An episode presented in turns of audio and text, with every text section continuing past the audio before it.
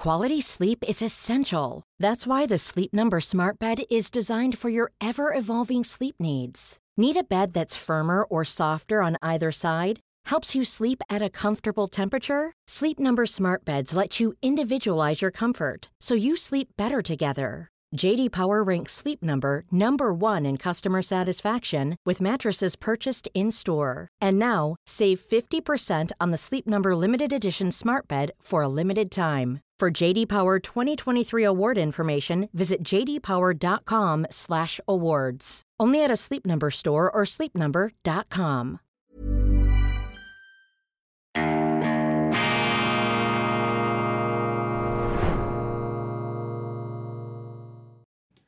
Grüezi miteinander, ganz herzlich willkommen und einen wunderschönen guten Morgen, meine sehr verehrten Damen und Herren, liebe Freunde, vor allem in Deutschland und in Österreich. Ich begrüße Sie zur internationalen Ausgabe von Weltwoche Daily, die andere Sicht, unabhängig, kritisch, gut gelaunt am Montag, dem 4. März 2024. Ihnen allen einen schwungvollen, optimistischen Wochenstart in turbulenten Zeiten. Aber lassen Sie mich das gleich am Anfang sagen.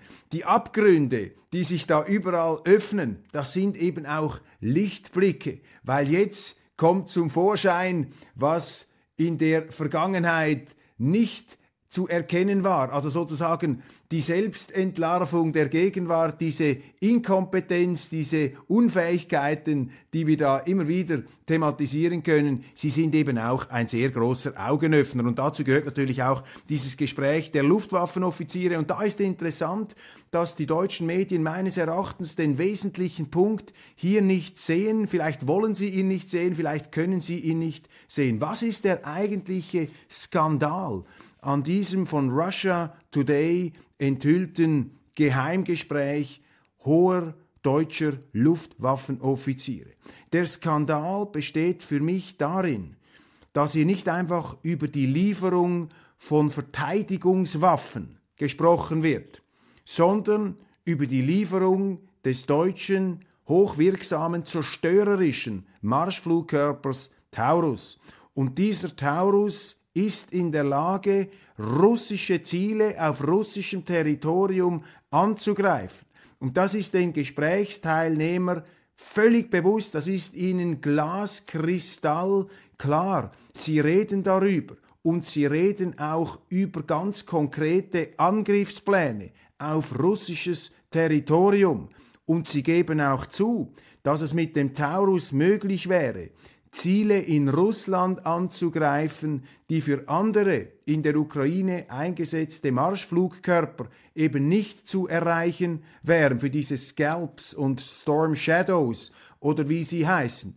Die sind nicht an der russischen Luftabwehr vorbeigekommen, um ganz konkret diese Krimbrücke, diese Kertsch Brücke zu zerstören. Und wir müssen uns hier einfach vor Augen führen, dass diese Kertschbrücke auf völkerrechtlich zum Teil unbestritten russischem Territorium sich befindet. Und das ist der eigentliche Skandal. Und der Skandal besteht zweitens auch darin, dass diese Generäle nicht neutral, wie es ihre Aufgabe wäre, hier eine Auslegeordnung machen, sondern sie geben ganz konkrete Empfehlungen ab. Ja, sie versuchen, sie sind bestrebt, die Politik in die Richtung zu motivieren, der Politik Wege aufzuzeigen, wie man diese fürchterliche Eskalationswaffe, die den Krieg auf russisches Territorium bringen kann, wie man diese Waffe hier den ähm, Politikern schmackhaft und eben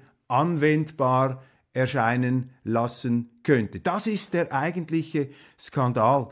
Und ich habe mich gefragt, beim mehrmaligen Abhören dieses rund 40-minütigen Gesprächs, wo ist das politische Bewusstsein, vor allem beim Generalinspekteur der Luftwaffe bei Ingo Gerhards, der ist der hochrangigste oder höchstrangige Offizier, der an diesem Gespräch teilgenommen hat. Und zumindest von ihm hätte man doch erwarten dürfen, dass er sagt, diese Waffe geht zu weit, das ist nicht mehr Verteidigungshilfe. Das ist nicht mehr sozusagen wie eine Panzerlieferung, wo es darum geht, auf ukrainischem Territorium zu verhindern, dass die Russen vorrücken. Der Taurus, und das wird ganz ausdrücklich besprochen, hat das Ziel, russisches Gelände anzugreifen, Munitionsdepots und eben zivil-militärische Infrastrukturen wie diese Kertschbrücke, das kommt dann noch dazu, das ist auch eine zivile Infrastruktur, die eben zu zertrümmern auf russischem Gelände, also eine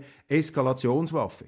Und dann kommt hinzu, dass diese Offiziere, das wird auch viel zu wenig herausgearbeitet in der deutschen Berichterstattung heute Morgen, dass diese Offiziere sich auch bewusst sind. Sie wissen ganz genau, dass der Einsatz dieses Marschflugkörpers keine kriegsentscheidende Wirkung mehr entfalten kann. Also mit dem Taurus werden sie nicht das Geschehen, das da gegen Zelensky läuft, noch drehen können.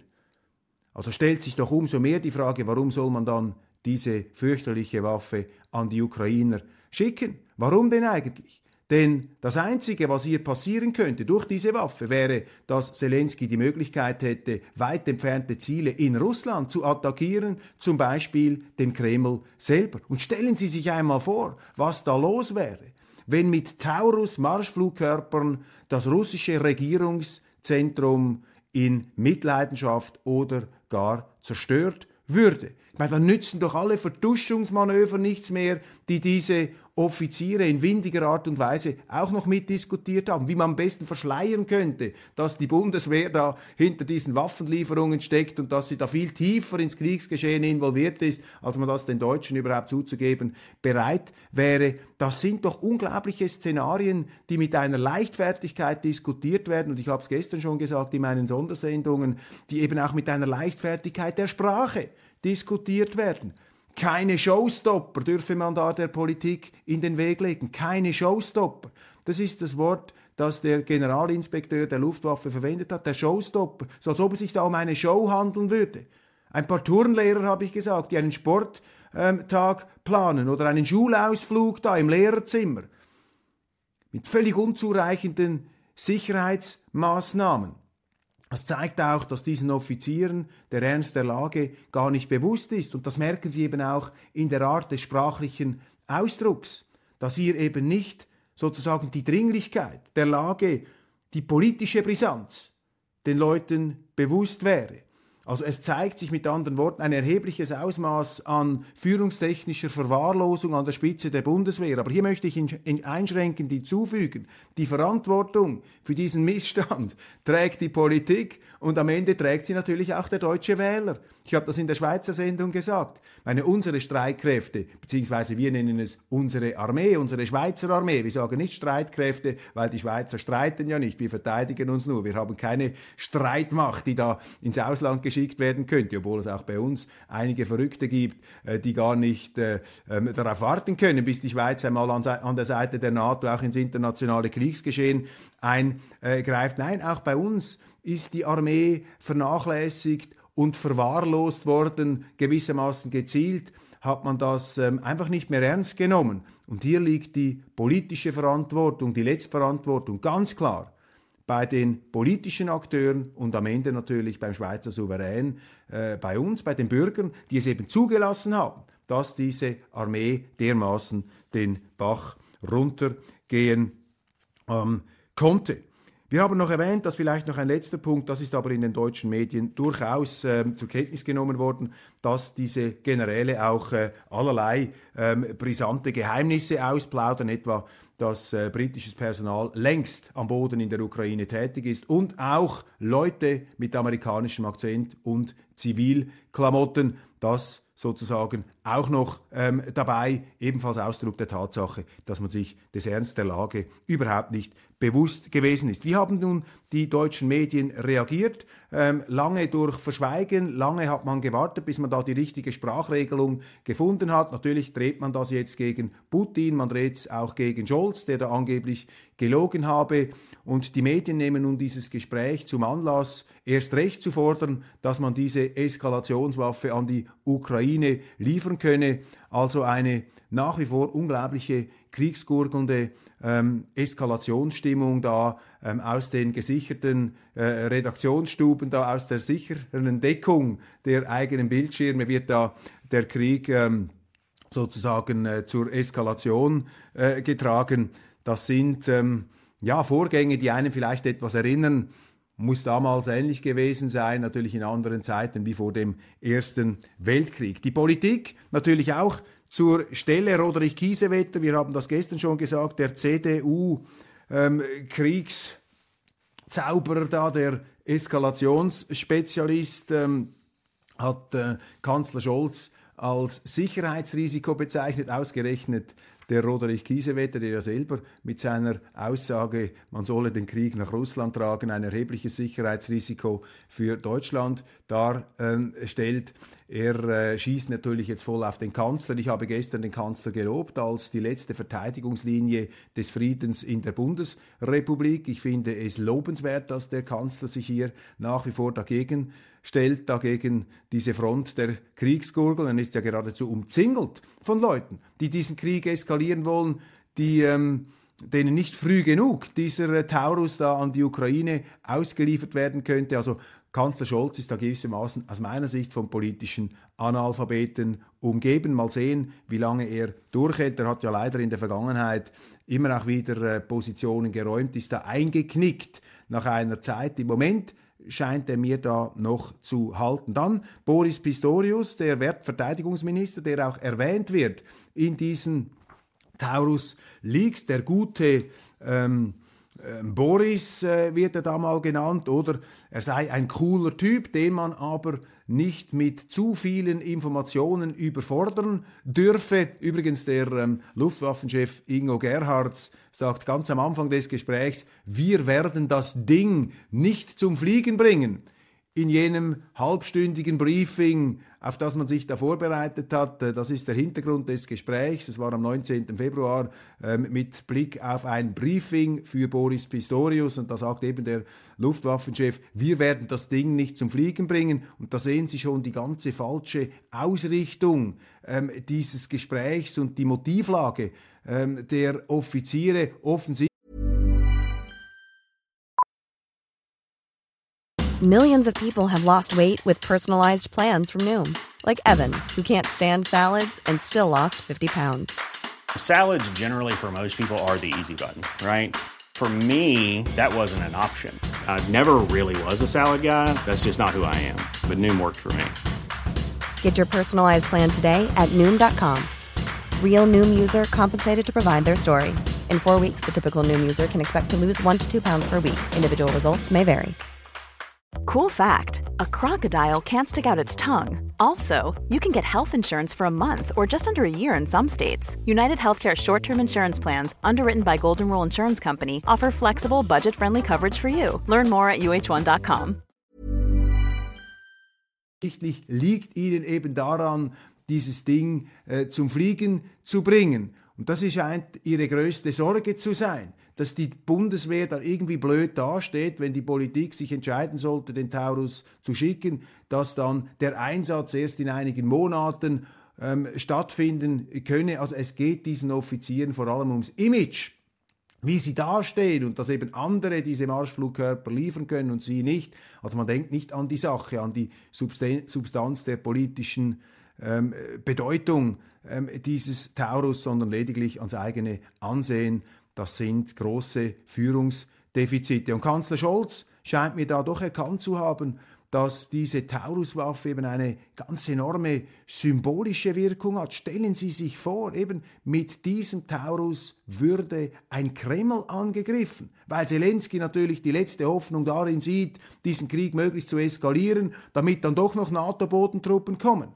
Glauben Sie, die Russen würden dann sich auf technokratische Diskussionchen einlassen, ob jetzt die Deutschen da wie genau die Zieldaten übermittelt oder doch nicht übermittelt haben und ob nun die Ukrainer direkt oder in der Ukraine selber oder in Deutschland an der Waffe ausgebildet worden seien, bleibt doch unter dem Strich eine deutsche Waffe, mit der in Russland, das ist der entscheidende Punkt, Ziele angegriffen werden können. Das wird alles in den deutschen Medien nach Kräften heruntergespielt. Und wenn es nach den deutschen Medien ginge, nach der deutschen Politik, hätten sie sowieso nie etwas erfahren dürfen davon, denn das ist ja alles auf Russia Today veröffentlicht worden und Russia Today ist ja gesperrt, ist ja verboten. Boris Pistorius also, wir waren bei ihm, der spricht nun von einem Informationskrieg Putins gegen Deutschland.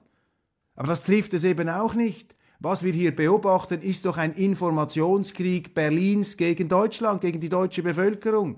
Man versucht sie in die Irre zu führen, nachdem man es nicht geschafft hat, sie im Dunkeln zu halten, durch das Verbot von Russia Today. Also diese ganze Verdrehung des Sachverhalts, dass man ablenkt vom eigentlichen Skandal dieser Aussagen, den Krieg eben tatsächlich auf russisches Territorium zu verlagern, 79 Jahre nach dem Zweiten Weltkrieg, begibt man sich da auf Nebenschauplätze, wie schlimm es sei, dass da Putin abhorche oder man sagt, Scholz lüge. Es geht doch aus dem Gespräch der Offiziere hervor, dass man diesen Taurus ohne Entsendung deutscher Soldaten in die Ukraine da zum Einsatz bringen könne. Ich meine, was sind denn das für hanebüchene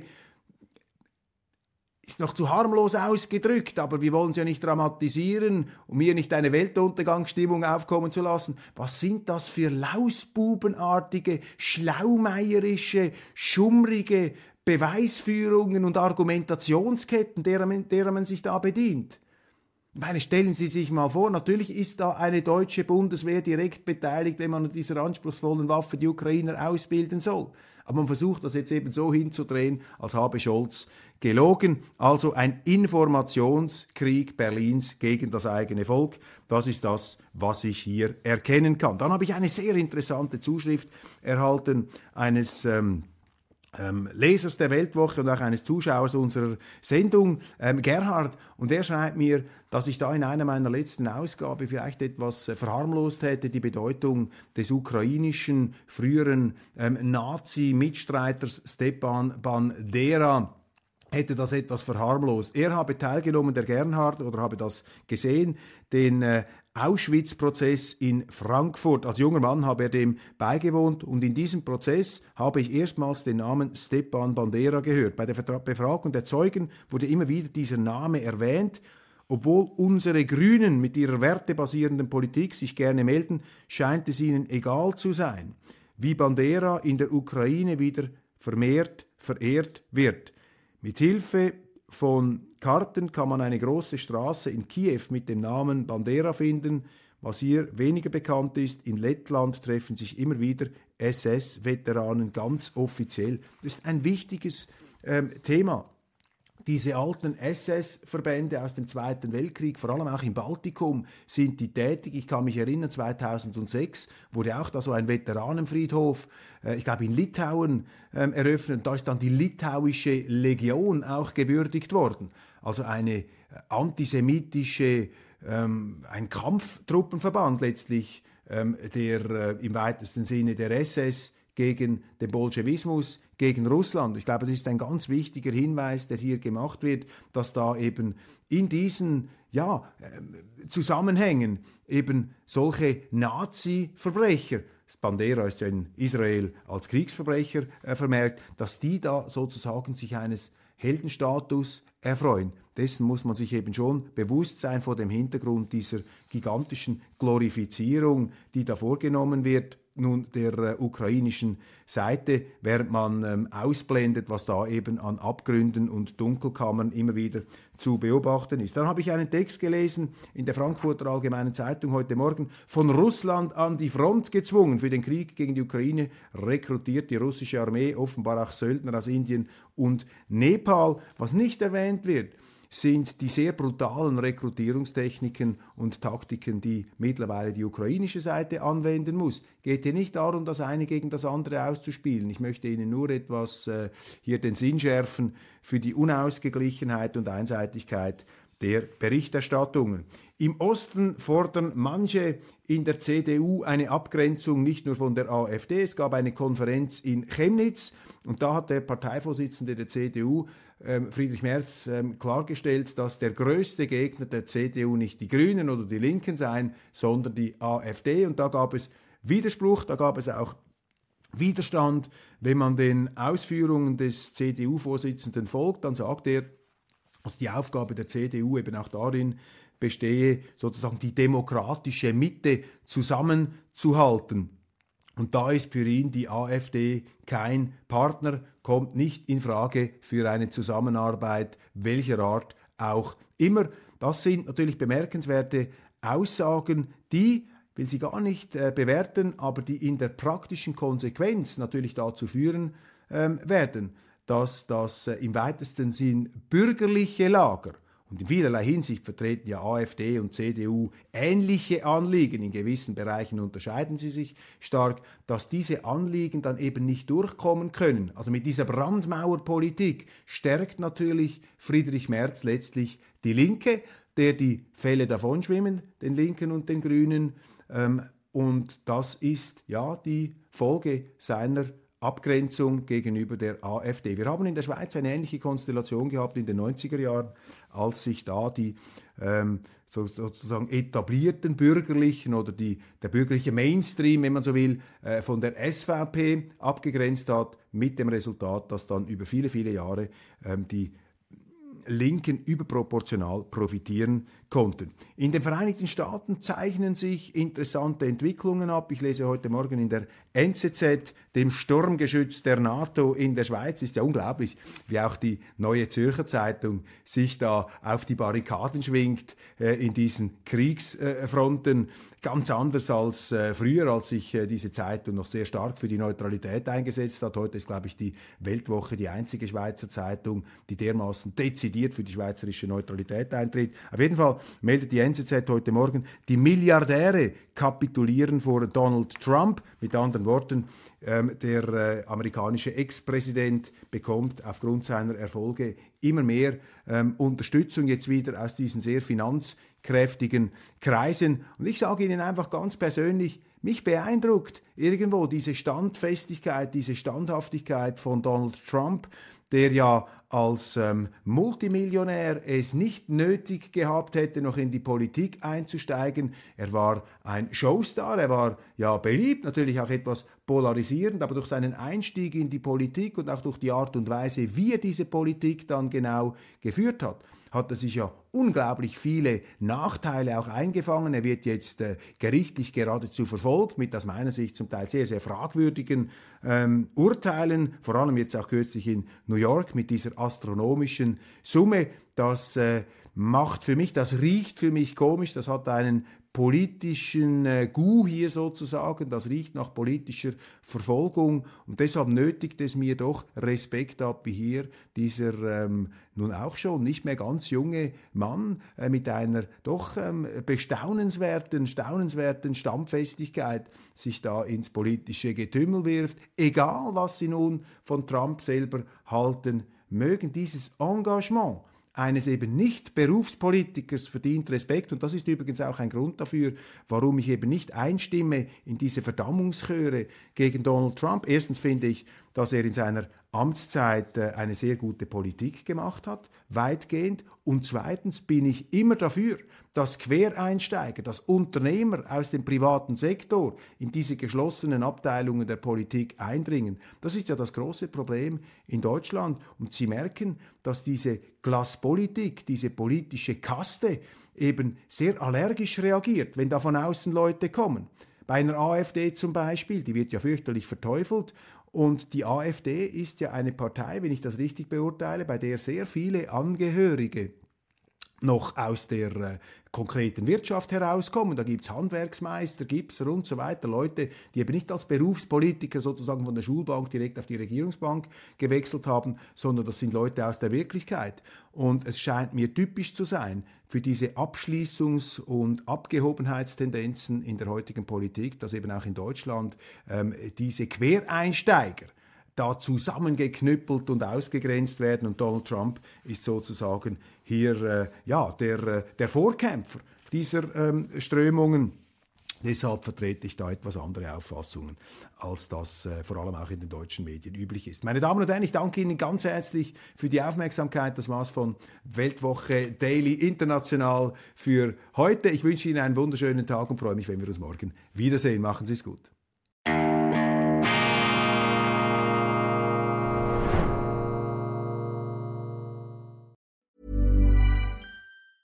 The secret to summer ready skin is here. Osea's number one best selling Andaria algae body oil, clinically proven to instantly improve skin elasticity and transform dry skin to silky, soft, and unbelievably glowing. Its signature scent of freshly squeezed grapefruit, cypress, and mango mandarin transports you to sun kissed summer days. Get healthy, glowing skin for summer with clean vegan skincare from Osea. Get 10% off your first order site wide with code GLOW at OseaMalibu.com.